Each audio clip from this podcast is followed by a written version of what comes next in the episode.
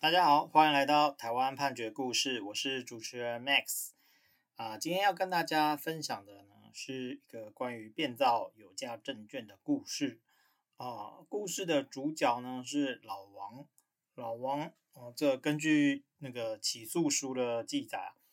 老王呢，他是在呃民国八十六年五月的时候，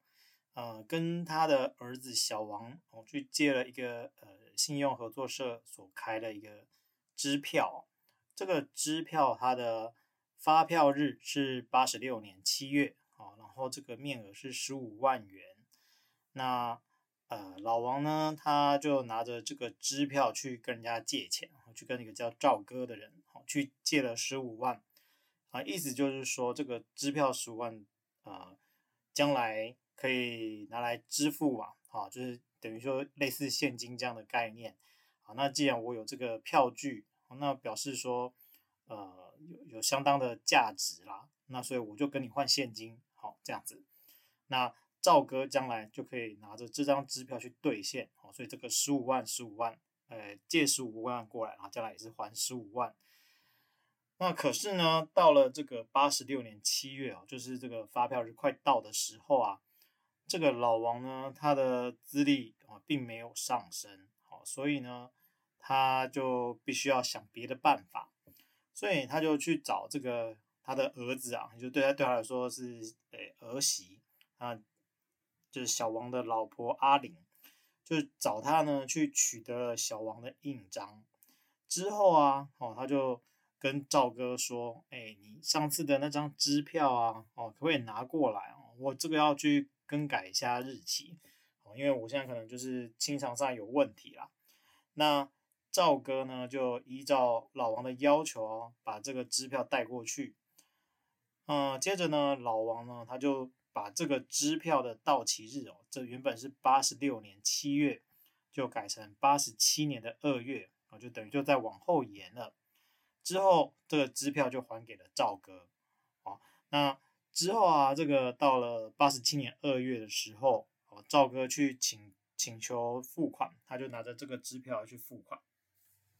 可是呢，因为这个支票上的发票日期更改处所哈，要盖这个印鉴啊，那这个印鉴呢，跟留存的印鉴是不一样的啊。啊，这是柜台的人就发现了之后，就把它退票啊，退票他们可能做作业上啊，也是必须要。呃，去做通报的动作，所以就通报到这个台中的警察局，那就移送到台中地方法院啊，台中地方检察署。之后呢，检察官他就把老王起诉啊，起诉的过程，应该说侦查的过程啊，老王呢，他是说，哎，确实他是有在这个八十六年七月这个时候去呃做了更改发票日期的这件事情，好啊，但是呢。他并不是呃无无缘无故去做，应该说他做这件事情其实是经过小王的同意啊。那意思就是说，呃，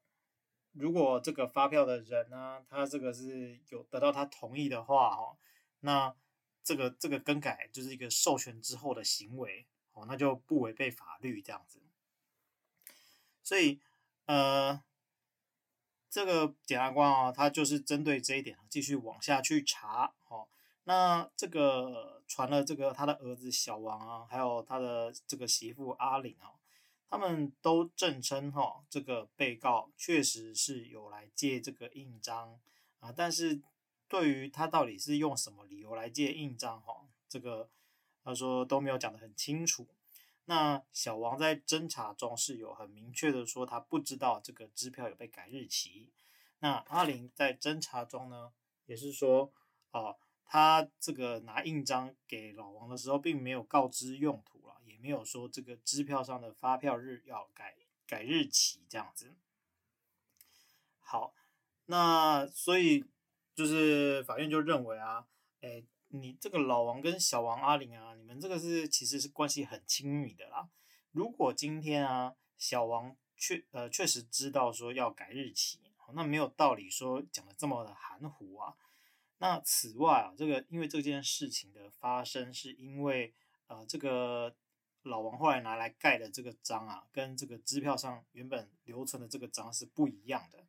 那如果今天啊，就是说，呃，有有明确的跟小王或是阿玲讲说啊，我是要改发票日期，啊，也取得他们同意的话，那没有道理说这个阿玲或是小王会给你一个不正确的印章啊，那才导致后面发生了这件事情。哦，所以呃，法院就是认为说你有取得。呃，老王辩称说他要取得小王同意这件事情哦，是不太合理啊。那再来就是阿玲交给小呃交给老王的这个印章啊，呃，老王是到侦查中哈才返还。那可是在这个过程当中，因为他借了其实蛮久，就是八大概有半年左右。那半年这个期间，小王他其实都有在继续使用这个支票的账户。那意思也就是说啊，如果呃，他是不小心拿错了，就是说小王知道，小王或是阿玲知道啊、这个老王他拿这个印章是用来改支票的话，那你支票又都有在使用，那你在使用的过程当中就会发现说，哎，你那个印章不对啊，对不对？那不可能说啊，你到这个侦查的时候啊，然后才把它返还，所以呃，法院就是基于这一点呢，就认为说。呃老王曾经有说明过，他借印章是要用来干嘛这件事情啊，或者是呃阿玲知道哦，可是他疏忽拿错哦，他说这个老王有告知用途是他没有注意听，可能拿错等等哦，这个东西应该都是你们基于亲属关系啊，所以事后才做的一些维护之词，当时显然是应该是没有这件事情的。好，那。既然这个老王呢，他的行为啊是在没有取得小王同意的情况之下去变更了发票日期哦，他就说，呃，发票日呢是支票的绝对必要记载事项哈，那未经发票人授权，擅自将这个发票日加以变造，哦，所犯是刑法两百零一条第一项的变造有价证券罪。那刑法两百零一条第一项它的规定是这样啊。呃，意图供行使之用而伪造、变造公债票、公司股票或其他有价证券者，啊，是处三年以上十年以下的有期徒刑，可以并科九万元以下的罚金。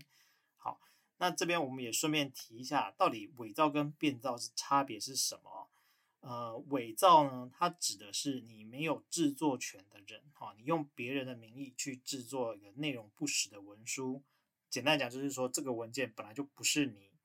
可以去制作的啊，你冒用了别人的名义去做。那变造呢，是指的是你没有变更权限的人，好，就他人所制作的原有文书不法的加以变更。那在本例的这个状况啊，这个有价证券是小王所做的。那小王在做的时候，他是有制作权之人。好，那这个呃老王他不是小王，所以他没有办法，没有这个权限去变更哦。他也没有取得小王的授权，所以呢，他把这个发票日这个内容去做变更，那就属于变造。好，那这个状况之下，这个是三年以上十年以下的有期徒刑，其实也还蛮重的哦。那法院呢，他就是说，诶，这个老王啊，你就是你跟你的小孩去借了这个支票，但是你呃到期的时候，你没有这个能力去偿还票款。所以我们相信你是一时情急啦，那是就处最低法定刑也是三年哦，实在是有一点重，好，所以呢，法院就有做减刑的动作，就判他有期徒刑一年十个月。那这个一年十个月可能对当事人来说还是有点重啊，那么就有上诉。那上诉到高等法院的时候呢，啊，这个基本上高等法院的认定的事实也是跟地方法院一样啊，他就是说。呃，你这个状况是不太可能的，我们还是认为你有变造的情形。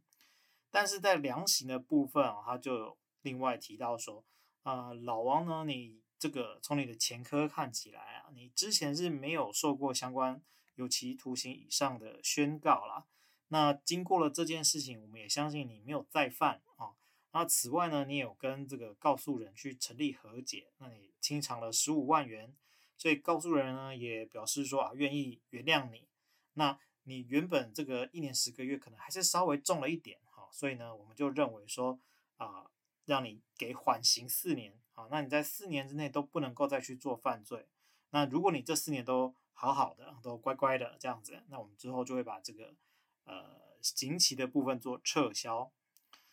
好，那我们今天分享的故事呢，是台湾高等法院台中分院八十九年度上诉字第一零九五号的刑事判决。